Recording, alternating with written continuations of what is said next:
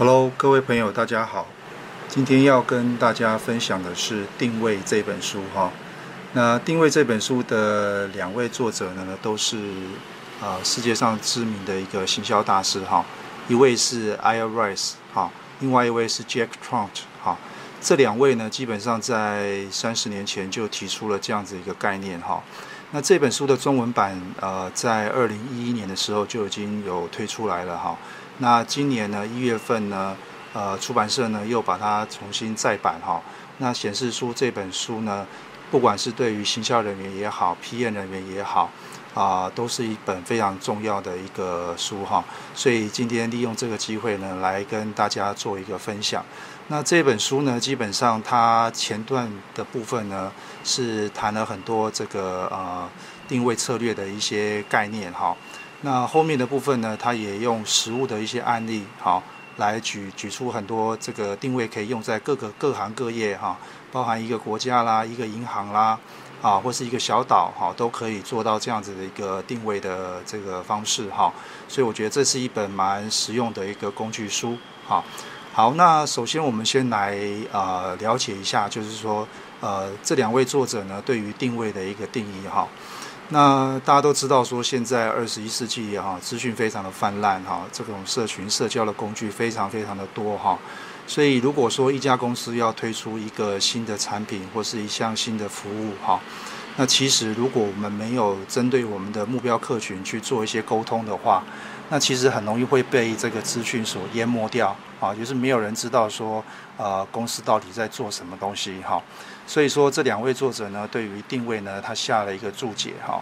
那有两个这个原则哈。第一个就是说，所谓的定位呢，就是对你所要影响的人，他的心里面有没有造成改变。这个心里面大概就指的就是所谓的 mindset 哈。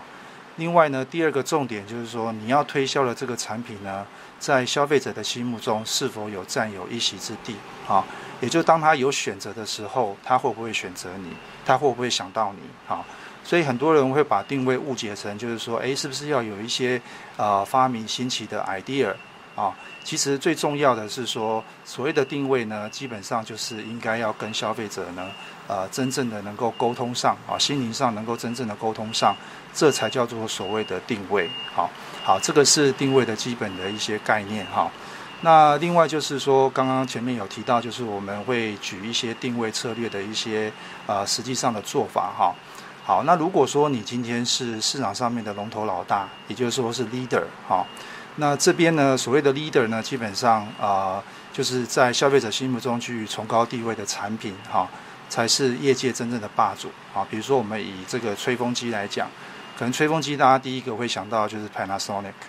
啊，比如说我们想到这个吸尘器啊，可能大家脑海里面浮现来就是 Dyson 啊，这个是属于龙头老大的定位哈。那这里面有个调查，就是说第一个进入脑海啊，消费者脑海里面的厂牌呢，它的市占率和占有时间呢是第二个的两倍，是第三个的四倍哈。所以由此可见，就是说当你今天啊切入到一个新的这个。啊，市场定位里面来讲的话，如果你是第一个的切入的话，你很有机会就是变成这个市场上面的龙头老大。好，那这里面他也举了很多的案例啦，比如说像租车公司 Hertz，好，大家可能都会听过 Hertz。那 Hertz 就是租车这个品牌里面的 Number One。那另外一个跟它可以 compete 的就是 Avis。但是 Avis 呢，可能大家就会比较呃，就是可能它的排名就会比较落后哈，甚至于第二或是第三嘛，哈。好，那当然龙头老大呢，在这个定位策略里面来讲，他当然也会犯错了哈。呃，这个犯错呢，有点类似像大头症一样啊，就认为说，哎，呃，公司的这个产品的魅力呢，是来自于啊，因为我们是大品牌哈，大公司，所以说消费者才会喜欢我们的产品哈。那实际上来讲，应该是说，呃，消费者啊是认为，实际上他认为你的产品好，所以他才会选择你哈。好，那么如果你是市场上面龙头老大的话呢，那你的策略应该怎么去制定呢？啊，这边有提了两种策略的方式哈。第一种是多品牌的策略，好，就是呃你的产品呢可能会有很多嘛，所以每一个产品呢你就赋予它单一的定位，啊，就好比说 PNG 一样，PNG 有非常非常多的产品线，那每一个产品线里面可能也有非常非常多的产品。啊，比如说以洗发精这个这个产品来看好了，这个产品里面就包含大家耳熟能详的，像飞柔啦、海伦仙度丝啊，啊这些产品呢，它其实在市场上面都有它独特的一个定位。好，那第二个呢，就是你的品牌名称呢要比较广泛一点，好，就是比较广义的来解释了哈。那这里面呢，他举了一个例子呢，比如说像是大家耳熟能详的柯达公司哈。柯达公司过去叫伊斯曼，后来改名叫伊斯曼柯达。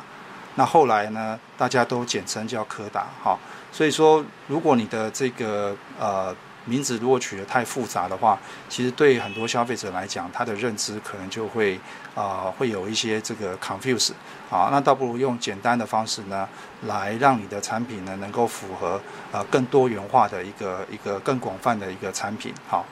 好，这个是龙头老大的定位。哈。那如果说你不是龙头老大，那你是 follower，你是尾随者的话，那你的定位策略应该怎么制定呢？哈，那这里面呢提出了一个很简单的方式，就是想办法去寻找市场上面的空缺哈。这个空缺呢其实就是 gap，那每一个 gap 呢其实就是一种 opportunity。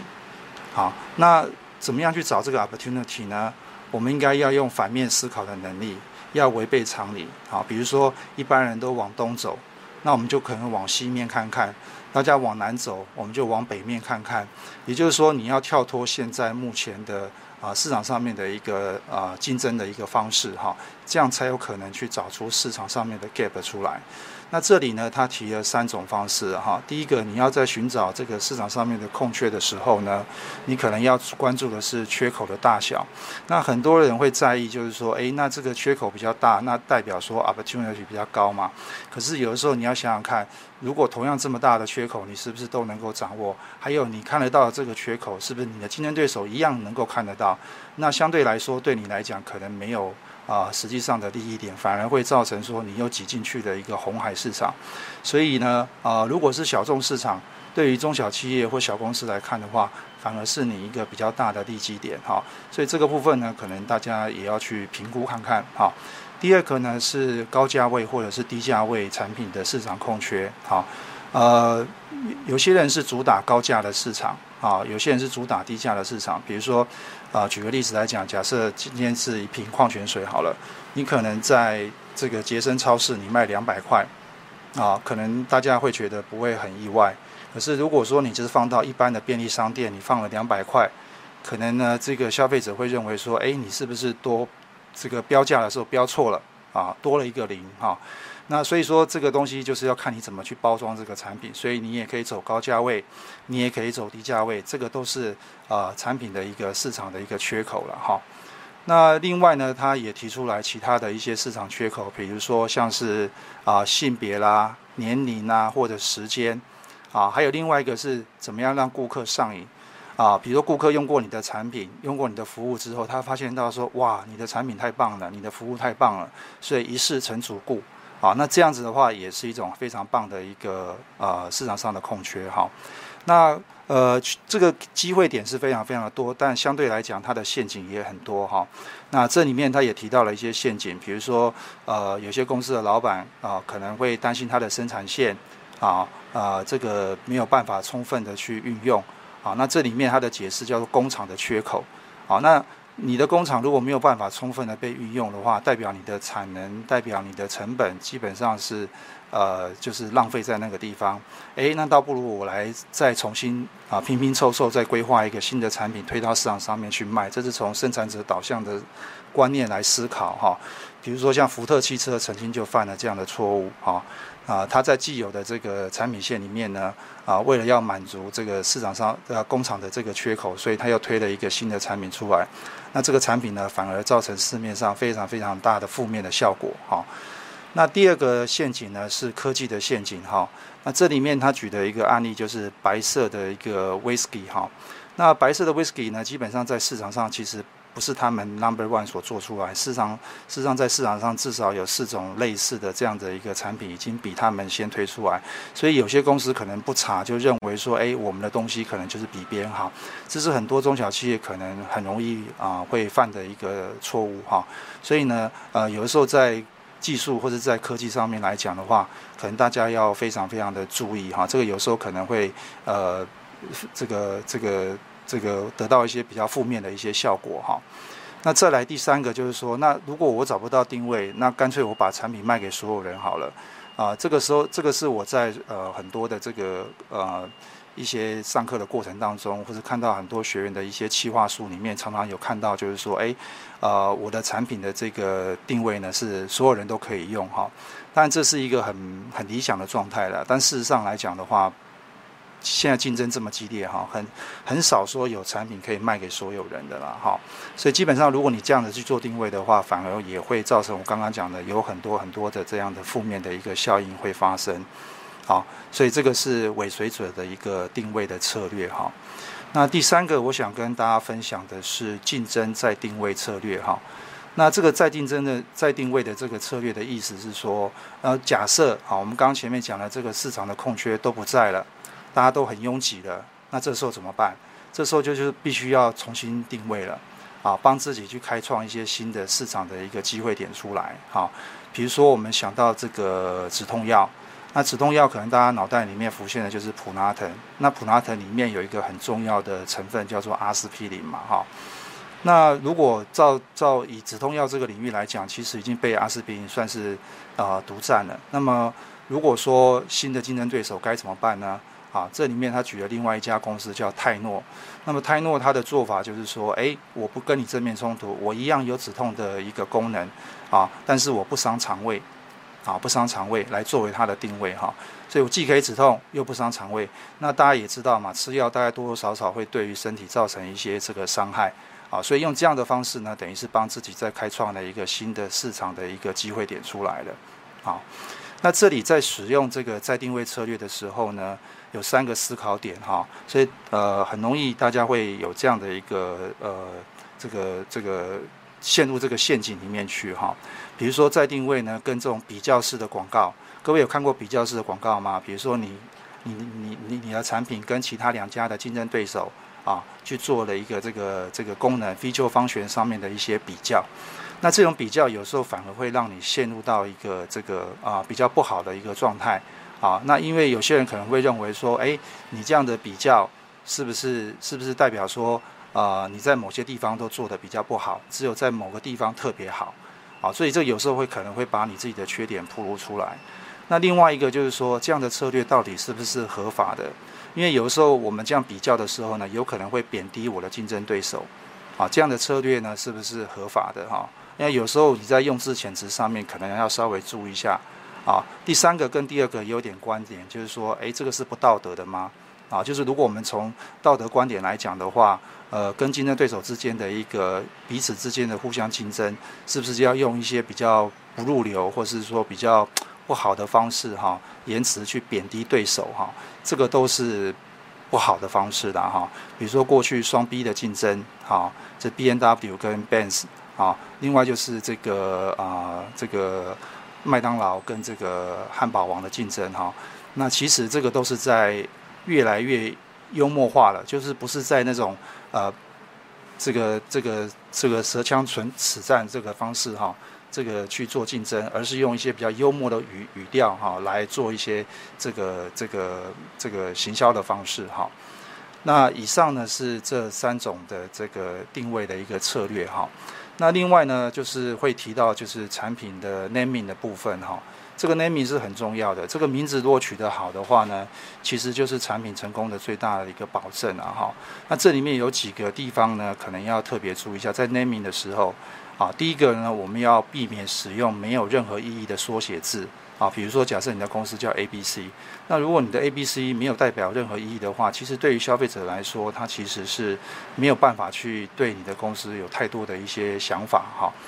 那第二个就是不要用一些不适切的品牌名称，好。那这里面他举了很多案例，那其中一个是商业周刊跟财新杂志哈。那财新杂志 Fortune 呢，很容易会让人家会想到就是跟这个股票。啊，或者是说跟这些投资会有关系的哈。那事实上，各位如果有看过的话，应该也知道不是。不过因为你的 name 没有取好，那如果以商业周刊来看 business，那 business 的的的这个 cover 的范围可能就比较广泛了啊，所以可能就比较不会让人家去有多过多的一些联想。那所以说，呃，如果以这两个名字来比较的话，那商业周刊的 naming 呢，啊，会比财经杂志还要来得好，哦。那另外就是说，如果你是一个呃，你想要自己新创一个品牌的名称的话，哈。那这边的建议就是说，尽量去避免一些创新的字词啊，哈，比如说你这个字是一个复合字，这复合字呢过去没有人使用过，然后啊，你去把它创造出来，那其实这样子有可能也会造成一些反效果，因为不是有太多人去了解这些字词的一些含义了哈。所以说，呃，这里有提到就是说最常用的五大英文字母，哈，所以你可以在命名的时候呢，把这五大英文字母呢充分的运用到你的。啊，naming 上面哈，啊，这五大字母是 S、C、P、A、T 好，那最不常用的五大英文字母呢是 S、Y、Z、O、K 好，这个是啊作者这边所提出来的一些建议哈。另外还有一个就是啊呃，只有你是知名品牌的时候呢，你才能够利用这个品牌名称的这个首字母作为缩写字哈，比如说像 IBM。IBM 各位知道它的全名吗？它的全名叫做 International Business Machine，哈，那念起来名字很长嘛，对不对？那但是因为大家都知道 IBM 公司在做什么，所以简称啊，这个简称就是必须你的公司是知名品牌，你才有办法这样子做啊，要不然的话你会画虎不成反类犬了哈。那这样类似的例子还有像 PNG 啦、AT&T 啦，或是像 GE 等等，好，所以这个是 naming 大家要注意的地方哈。好，那接下来呢？书里面就有提到，就是我刚刚前面所说的哈，他有举了很多成功的案例哈，比如说怎么样帮一家银行、帮一个小岛、帮一个国家去做一些定位哈。那大家可以在前面看完这些策略之后呢，再去看一下这些案例，可能会让你啊更能够了解定位的一个重要性哈。那最后我想提的就是这边最后的这个作者的建议，就是说定位成功有六个步骤哈。呃，第一个呢，就是你拥有什么样的定位哈？那你必须要先很清楚的知道说你的产品服务的定位到底是什么哈。那第二个就是说你想拥有什么样的定位？这和对很多的这个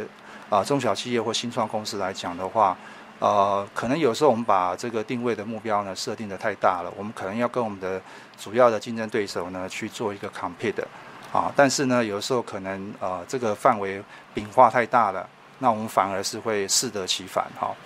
那第三个的话是你的火力必须胜过谁哈？那这也是跟刚刚讲的哈，就是你还是要有一个假想敌哈。你是要跟谁去做 compete 好？那你当然在跟他竞争的过程当中，你必须要把你的定位哈表达的非常的清楚好，跟他的之间的一个差异到底是什么哈？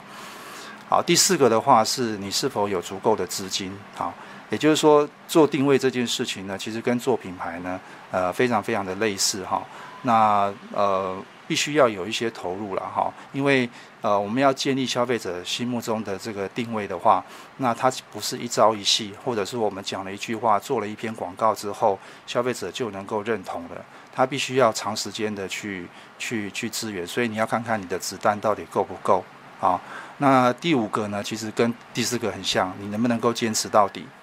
啊，怎么能坚持到底？因为就我刚刚讲了嘛，就是说这件事情在消费者心目中的地位，它不是一朝一夕就可以建立起来的。好，那最后一个就是说，你所说的和你做的是不是一样的？哈，你和你的定位是否相 match？啊，是否有相称？因为很多时候我们所说的跟消费者所认知的其实有很大的差异啊，啊，很大的差异哈。好，所以以上呢是呃我对这本书的一些分享哈。如果你喜欢这样的一个分享的内容哈，不要忘记订阅我们的频道哈，P N 通，请在屏幕的右下角的部分哈啊，帮我们按个订阅哈，或是按个赞，好，那我们下次再分享给大家，好，谢谢大家。